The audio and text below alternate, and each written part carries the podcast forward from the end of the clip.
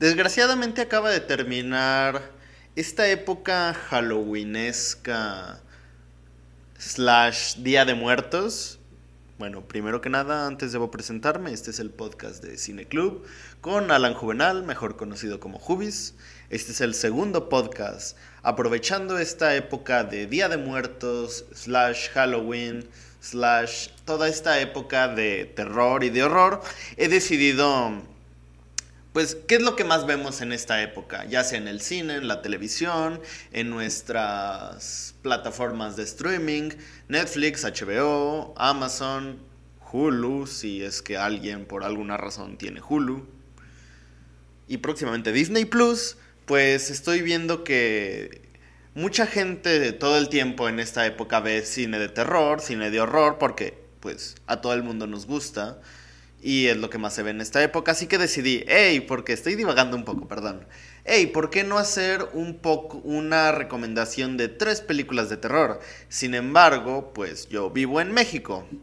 Así que aquí en México se celebra tanto el Halloween como el Día de Muertos. Aunque la gente se quiera seguir quejando porque digan, eh, no mames, es que el Halloween no se debe celebrar, eso es de Estados Unidos. No, vivimos en un mundo donde las apropiaciones culturales existen en cualquier país. Así como nosotros tomamos de otros países, otros países toman de nosotros. Y eso no es algo malo, eso es algo por lo que todos los países y todas las culturas, toda la sociedad tiene que pasar.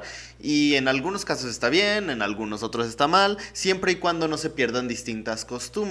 Afortunadamente en la ciudad en la que yo vivo es una ciudad muy chiquita donde veo que muchas tradiciones de Día de Muertos se siguen, se siguen mm, propagando. La gente la sigue haciendo. Todo el tiempo veo como afuera de los negocios están los altares de muertos. Veo como la calle está adornada con papel picado. Veo que los niños van Ah, caminando a sus escuelas vestidos de catrinas, de calaveras, cosas así. Y eso es como de, eh, al menos la gente sigue recordando sus raíces. Sí, obviamente el día 31 todo el mundo llega pidiendo dulces, vestidos de maléfica, vestidos del guasón, como que fueron los disfraces más populares este año. Pero es algo a lo que desafortunadamente o afortunadamente con lo que tenemos que vivir. Eh, pues así, no, soy, no solamente con la cultura, sino también con las palabras. Por ejemplo, vemos como muchas veces ya palabras como suéter no tiene una traducción al español, eh, fue una palabra que tomamos del inglés y mucha gente dice suéter como si nada, los abuelos dicen suéter y nadie se ha puesto a pensar, hey, suéter viene del inglés sweater, obviamente. ¿Por qué lo seguimos usando? Siempre decimos, vamos al gym Vamos de shopping. No, nadie dice vamos de shopping. Esa es una mamada que me acabo de inventar. Vamos al gym. Y la, gente se queja de que celebramos Halloween, pero no se quejan de decir vamos al gym o de utilizar ese tipo de expresiones. Mm, ahí hay una parte de doble moral. Pero bueno, eh, regresando a lo que debo hablar en este podcast, es que quiero hablar de películas de terror, del género de horror, de cine mexicano. ¿Por qué? Porque México fue, es y será un excelente productor de cine. Sí, ahorita estamos siendo bombardeados por películas y comedias románticas y cine comercial de cine mexicano que tal vez no es tan bueno o en algunos casos sí llega a ser muy malo y hasta ofensivo. Sin embargo, pues para encontrar películas de terror, bueno, no solo de terror, para, para encontrar películas mexicanas hay que a veces estar buscando, yendo a festivales o al menos películas que valga la pena ver. Y por eso en esta recomendación de películas de horror, como es la temática. Ya en otro momento recomendaré películas, tres películas del cine mexicano con otra temática. Pensé, ok, vamos a salirnos un poco de la zona de confort, porque cuando a alguien le mencionan películas mexicanas de horror o de terror, siempre mencionan las mismas. Es uh, Veneno para las hadas, hasta el viento tiene miedo, etcétera, etcétera, etcétera. Esas son como los lugares comunes porque sí, son películas de terror mexicanas que sí fueron muy buenas en su momento y realmente son buenas. son películas que han envejecido bien, crean, logran crear perfectamente una atmósfera. Pero yo dije, ok, para estas tres recomendaciones de películas voy a elegir una clásica, una poco conocida y una contemporánea. Así que aquí van tres películas de terror de cine mexicano que pues me gustaría recomendarle a la gente, porque a fin de cuentas nosotros vivimos, o al menos las personas que tenemos el gusto por el cine, vivimos de películas, vivimos de ver películas buenas, películas malas, vemos cine en cualquier momento, en todo momento, mejor dicho, estoy trabándome un poco el día de hoy, pero nosotros vivimos de ver películas y no digo esto para decir, oh, yo soy todo un maestro del cine mexicano de terror y por eso estoy... No, esas son puras mamadas. Simplemente hago esto porque vi estas tres películas, no las vi recientemente, solo una. Las otras las vi hace un tiempo.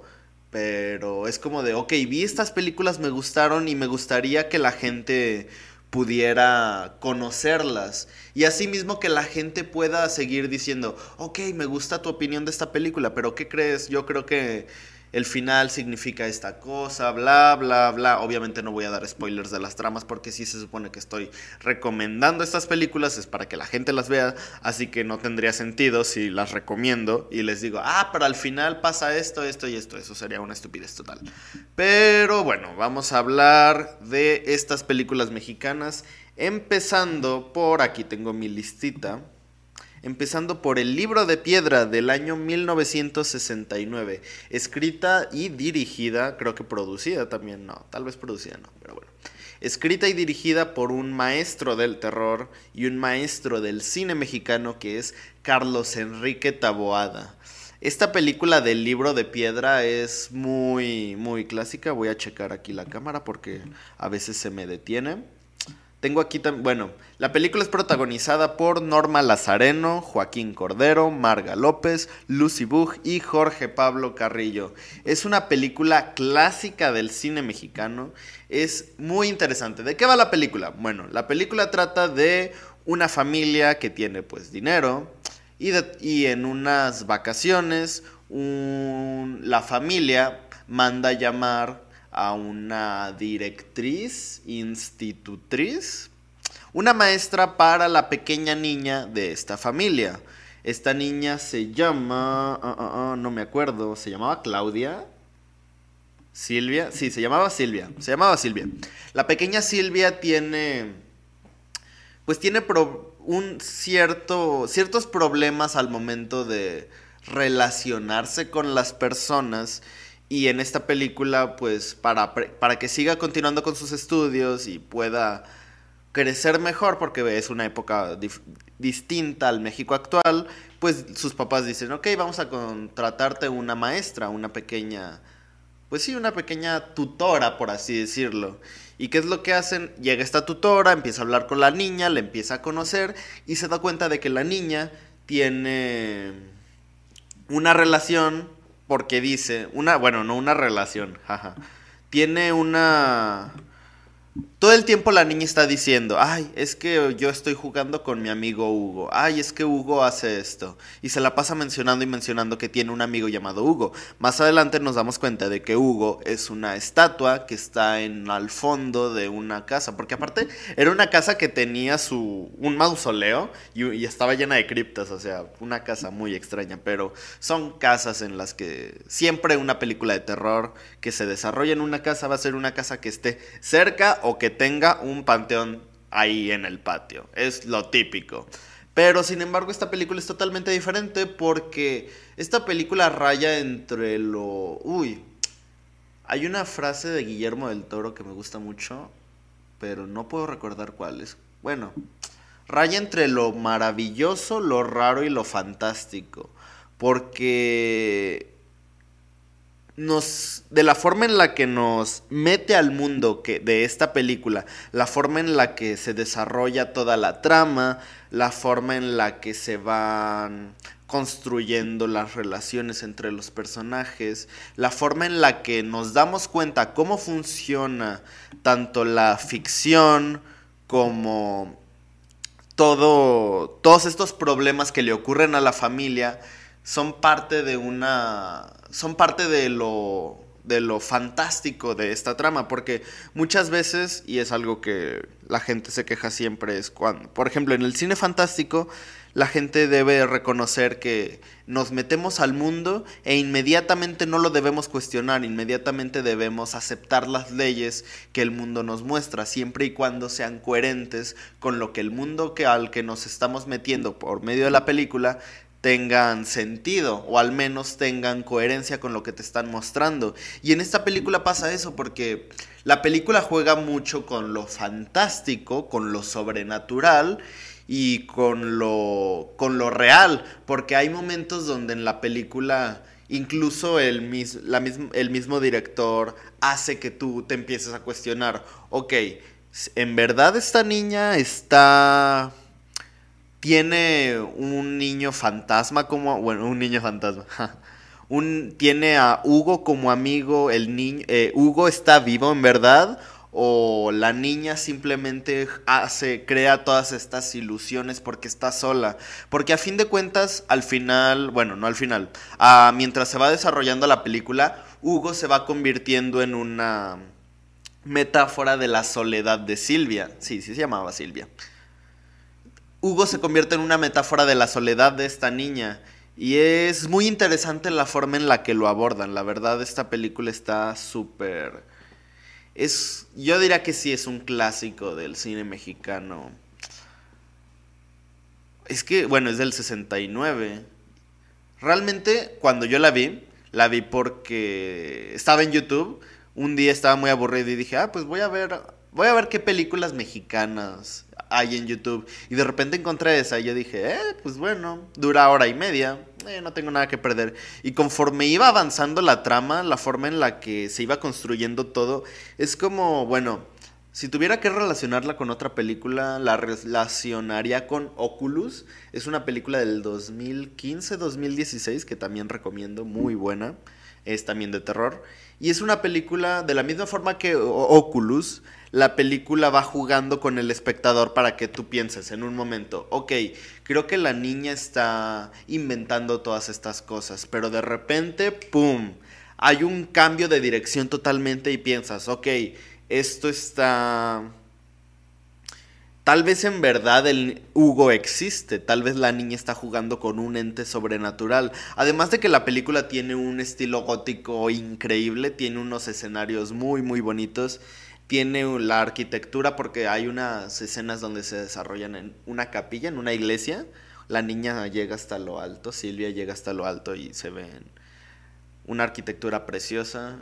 Además la forma, bueno, el tinte gótico de la película se ve muy marcado en cuanto a la narrativa, en cuanto a lo a los personajes. Es una película muy muy interesante y bueno, yo digo que es clásica, pero es un poco infravalorada porque estuve mm, leyendo también varios ensayos hace tiempo y me di cuenta de que hay muy poca información de esta película, pero también es una película que realmente tiene mucho mucho valor eh, por lo que nos muestra, por la historia. Además, el final es totalmente impre bueno, es un poco predecible, pero a la vez no tanto. Pero es un final que realmente te deja muy, muy sacado de onda. Y es una película que también, por momentos, no solo da terror, porque sí tiene jumpscares. Y eso que era en un, la hicieron en una época donde los jumpscares no eran tan tan, se me fue la palabra, tan frecuentes. No eran tan frecuentes, sin embargo los tiene, pero al mismo tiempo la película te va metiendo en una, te mete en una atmósfera bastante, bastante atrapante, tanto en la, en la casa donde viven la, la familia, en el mausoleo donde juega la niña, en la iglesia donde la niña y su maestra van a investigar, no, no van a investigar algo, simplemente van, no recuerdo por qué, pero en determinado momento la maestra dice, ¿sabes qué niña? Vamos a la iglesia. Ah, algo así, no me acuerdo. Vi esa película hace como un año, pero me gustó mucho. Y logra crear una atmósfera más que una atmósfera terrorífica, más que decirte, ok, bu, algo así. Más que asustarte, logra... Oh, es que sé decirlo en inglés, pero no sé decirlo en español. Más que asustarte con un bu, algo así, logra hacer que sientas terror, logra hacer que sientas muchísimo suspenso por la atmósfera que está ocurriendo, que está creando la película. Así que esta es la primera película que recomiendo, que es El libro de piedra de 1969. Ok, vamos a ver cuál era la siguiente. Ah, la siguiente es también un clásico, pero este es bastante, bastante desconocida. Creo que me atrevería a decir que es más desconocida que el libro de piedra, porque es un poco polémica y eso que hace poco, hace unos dos años, le estrenaron, bueno, no, no la estrenaron, la reestrenaron, ¿está bien dicho reestrenar? Bueno, la pasaron, por decirlo de una forma un poco burda, en el Festival Macabro. Y esta película es Alucarda, la hija de las tinieblas dirigida por Juan López Moctezuma. Es una película mexicana, pero está en inglés. Y hay algo muy curioso con esta película, es que no está en español latino. Creo que no existe copia en español latino, al menos que se pueda encontrar ahorita, porque estuve buscando en muchísimas páginas de internet y estaba todas las copias estaban en castellano. E incluso me puse a investigar a ver si había ah, una versión en latino, pero no encontré la información. Solamente es como, ¡pum!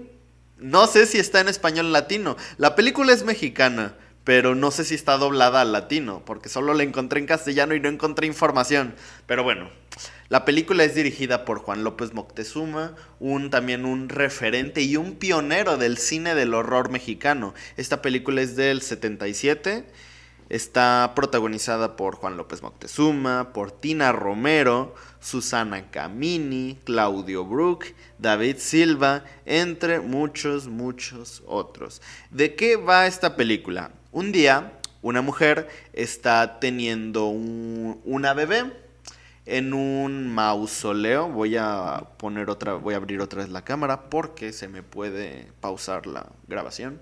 Para los que están escuchando este podcast en YouTube y me están viendo, pues a veces se me va la se me va la se corta el video. Y para los que están escuchándolo en Spotify, pues no están viendo nada más que la pantalla de su teléfono. Y bueno, la película trata de una mujer que está pariendo a un bebé en una especie de cueva, en una especie de santuario. Y es entonces cuando una vez al tener el bebé promete, le dice a alguien que lo cuide. Ese bebé crece en un convento lleno de monjas y pues tiene el nombre de Alucarda. Y si ya escucharon el nombre y se ponen a analizarlo un poco, sí, es un anagrama. Si está bien dicho la palabra anagrama, bueno, es un anagrama de la palabra Drácula.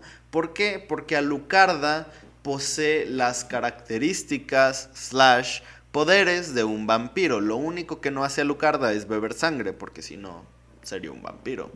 Y bueno, crece, todo esto ocurre al, al inicio de la película, todo esto ocurre en los primeros dos minutos, o es una introducción bastante breve. Y algo muy curioso es que la protagonista, digo, la actriz, que es la madre de Alucarda, es Tina. ¿Si era Tina Romero? ¿Tina Romero es la protagonista? Sí, Tina Romero. La actriz es Tina Romero, que es la misma actriz que Alucarda. ¿Por qué? Porque es una, un paralelismo, una analogía a la... Oh, se me fue la palabra. Cuando alguien es eterno, cuando alguien... a la inmortalidad que estaba siendo dada para este, para este personaje. Entonces, bueno, Alucarda crece, vive en el convento, hasta que un día de repente llega Justine, una niña totalmente diferente a Alucarda. Alucarda, me gusta mucho decir Alucarda, Alucarda, Alucarda, Alucarda. Pero bueno, Alucarda vive con una... tiene un estilo un tanto gótico, con un vestido negro victoriano y así, así es mostrada en la película. En contraposición a Justine, que es un personaje pues totalmente distinto, un poco temeroso ante los ojos de Dios. Ella no sabe, bueno, no sabe cómo decirlo. Ella cree y acaba de ingresar en ese convento porque sus padres fallecieron y, al mismo tiempo está como un poco dudosa de qué es lo que ocurre. Pero bueno, inmediatamente ellas son... Uy, güey, le pegué al micrófono. Ellas son... se vuelven compañeras de cuarto, se vuelven roomies y comienza una pequeña amistad que al mismo tiempo se vuelve una pequeña enemistad porque entre ellas dos pues hay un ligero choque de opiniones. Hay un ligero choque entre eh, entre ambas, hasta que por azares del destino eh, empiezan a ser partícipes de ritos satánicos y pues así es como se va desarrollando la trama, donde la, un pequeño culto satánico hace que, ¿cómo decirlo? Hacen que, que Alucarda se convierta en una portadora del demonio. Es que no sé cómo decirle, es una película un poco es un poco mm, extraña porque cuando pasan los primeros... La película dura como hora y media, una hora cuarenta minutos, algo así. Cuando apenas vamos a la mitad de la película, ocurre algo que tú piensas, wow, esto lo veía venir como para el clímax. Si la película da un giro de 180 grados y te dice como de, ok, ¿esperabas esto? No, pues la película está cambiando a otra dirección y los personajes que en un principio creías que iban a ser los protagonistas, resulta que solo eran como personajes secundarios, algo así. La película es muy interesante y tiene tintes góticos, tiene también tintes góticos en los escenarios porque transcurre en una en una capilla, en, una, en un convento y la película está muy muy bien hecha.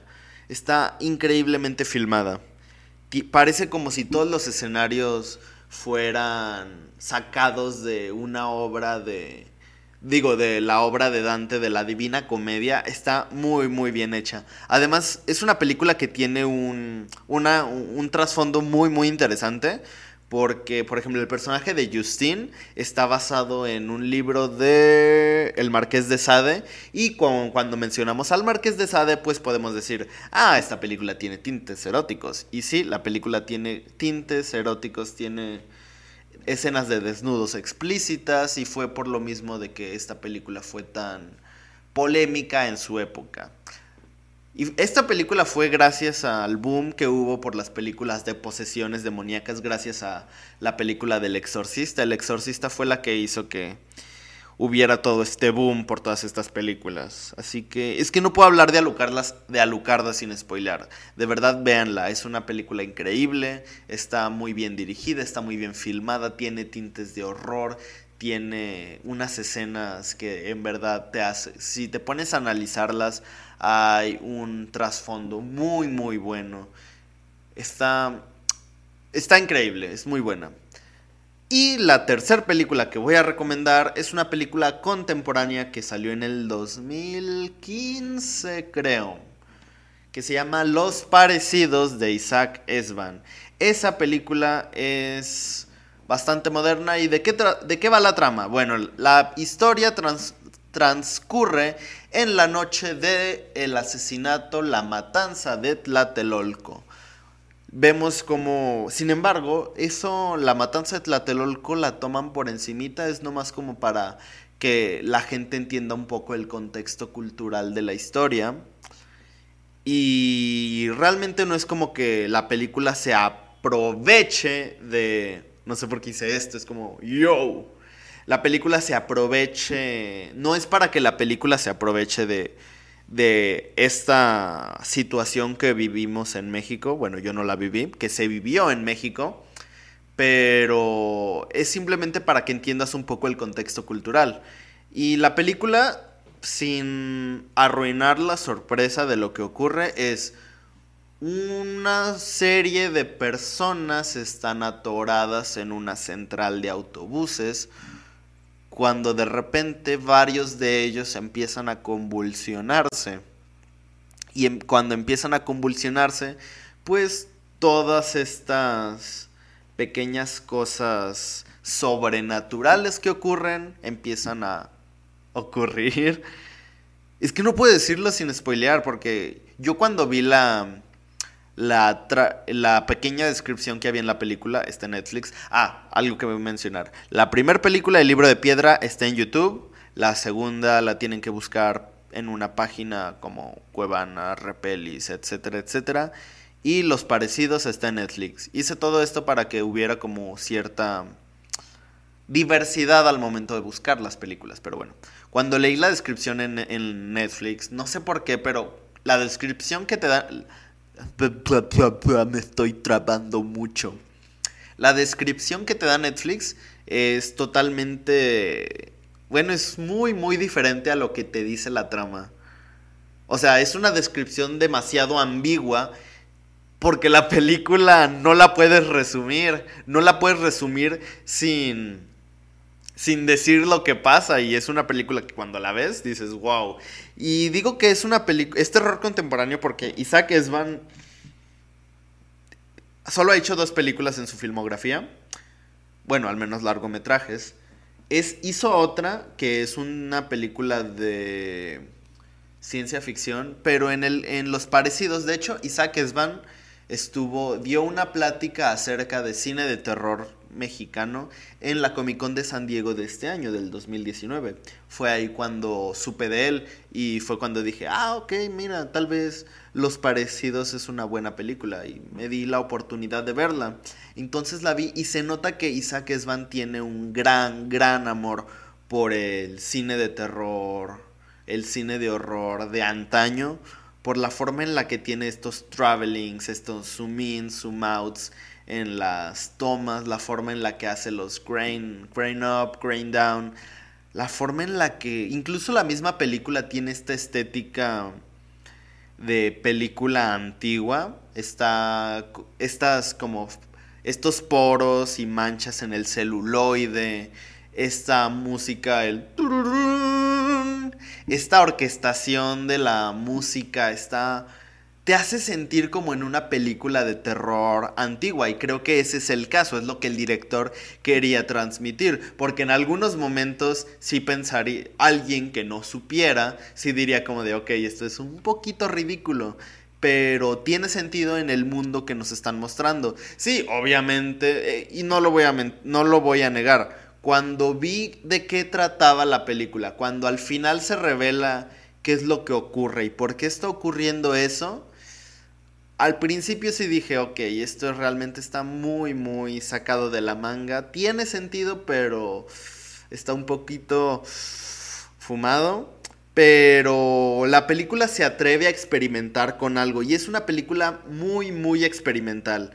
Es un cine de terror mexicano que realmente se agradece porque no existen muchas muchas películas, al menos no en el cine mexicano que se quieran arriesgar a tener esta estética visual, esta estética que tenían las películas de horror de antaño y es una película increíble, es muy muy buena. Tiene Ah, es que cuando la veo y la recuerdo, cuando la recuerdo es, oh, está muy bien filmada, es, tiene todo este espíritu, todo este corazón que tenían las películas antiguas. Está muy bien hecha. Se nota que el director hizo una investigación muy grande, tiene referencias al resplandor, tiene referencias a, al silencio de los inocentes. Está muy, muy bien hecha.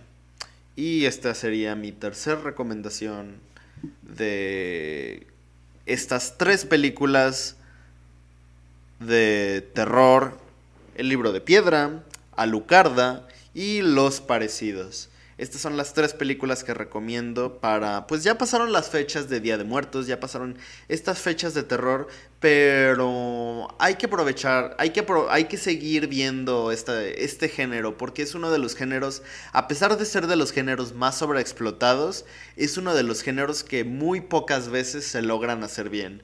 Y es uno de los géneros que muy pocas veces se logran hacer bien en México. porque en México ya casi nadie se atreve a hacer cine de terror. Ya casi, vean, tengo mi gorrita de Guillermo del Toro, ya casi nadie se atreve a hacer este género.